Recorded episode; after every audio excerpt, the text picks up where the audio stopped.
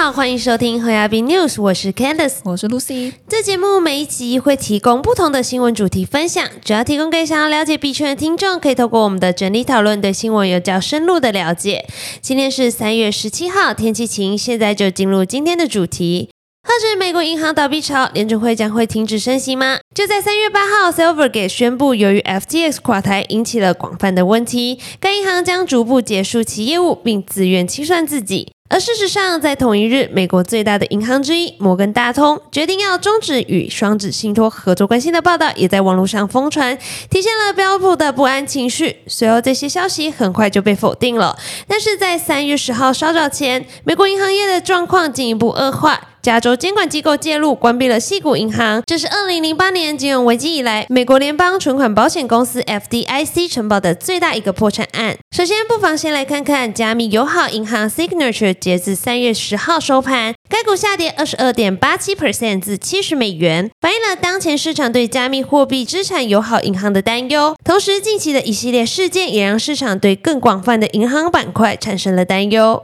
虽然 Signature 的股价下跌，并不一定意味着失败，但考虑到愿意和加密货币公司合作的银行越来越少，这一点仍然令人担忧。尽管该银行一直在缩减其在数位资产方面的风险，但它仍然是一些主要交易所的重要合作伙伴。尤其是上周 Coinbase 决定用 Signature 取代 Silvergate 之后，其次周五三月十日，西谷银行 SVB 宣布关闭，也引发了广泛的担忧，即数位资产行业必将再次遭受重大打击。此外，虽然细谷银行的主要关注点是风险投资公司，但它与加密货币行业的联系在三月十日周五下午晚些时候再次凸显出来。当时有报道称，BlockFi 持有价值二点二七亿美元的大部分为保险资金。这一消息很快引起了人们的担忧，它可能会使该公司的破产进一步复杂化。该公司在 FTX 破产后不到一个月就破产了，成为此次危机蔓延的首个主要受害者。还有美元稳定币 USDC 发行商 Circle 的三十三亿美元现金储备，因为存放在宣布倒闭的西谷银行 SVB，造成了投资者恐慌抛售，导致了 USDC 发行以来最严重的一次脱钩。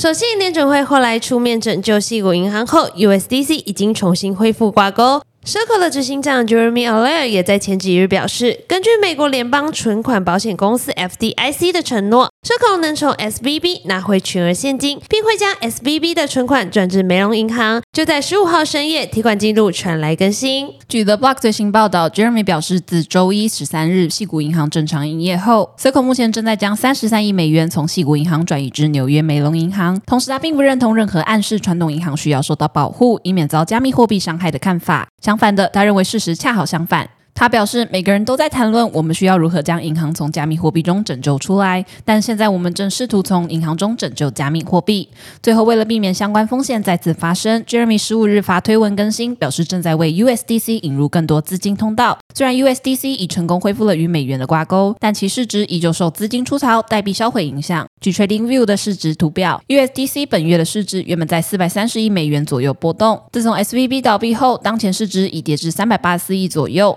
短短几天，市值减值近四十六亿美元，七日内跌幅超过十 percent。接下来跟大家说说大家最关注联准会接下来的动作。华尔街日报记者 Nick Timmeros 因对联准会的决策有先见之明，素来有联准会传声筒之称。他在三月十六日撰文提到，由于过去一周细谷银行、Signature Bank 等美国地区性银行相继暴雷，导致更广泛的金融动荡，让更多投资人预期联准会的升息周期可能会结束。根据 CME 的 Fed Watch 工具显示，市场目前预测联准会在本月二十一、二十二会议上决议不升息。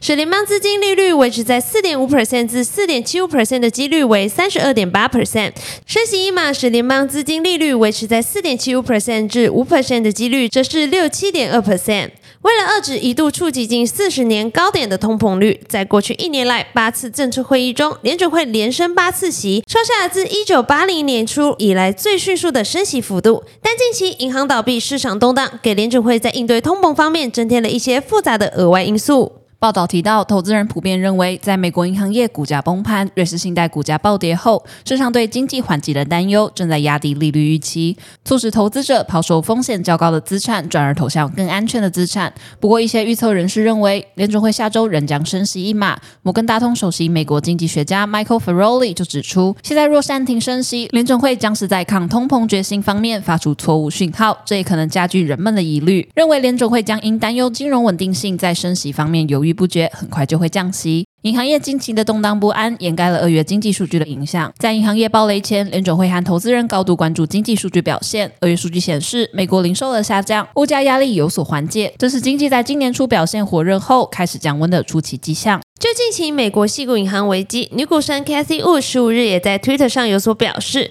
政府应该要关注的是传统银行系统即将崩溃的迹象，而非封锁去中心化、透明、可审计且运作良好的金融平台。因为 Fed 基金升息带来的后遗症，导致银行流通性下降。Cathy Wood 表示，短期利率不到一年飙升十九倍，让资产和负债期限不匹配，加上自一九二零年以来银行系统存款首次出现下降，这些危机本应该可以度过，但政府只着眼在监管去中心化平台。Casey Wood 指出，在美国地区银行面临挤兑，使银行系统陷入瘫痪时，比特币、以太币和其他加密网络却没有受到影响。而此次银行系统的不稳定已经威胁到了稳定币，这与政府过去的稳定币威胁银行系统的言论形成鲜明对比。历史数据显示，美国自1929年发生经济大萧条，当时美国股市崩盘，通膨居高不下，金融市场剧烈动荡蔓延全球，大批银行相继倒闭。美国前总统川普表示，美国很有可能经历比1929年更严重的经济危机。并指银行开始倒闭就是证据。本集的新闻分享就到这边结束了。如果听众有任何国内外新闻或消息，希望我们帮忙阅读，可以在下方留言告诉我们。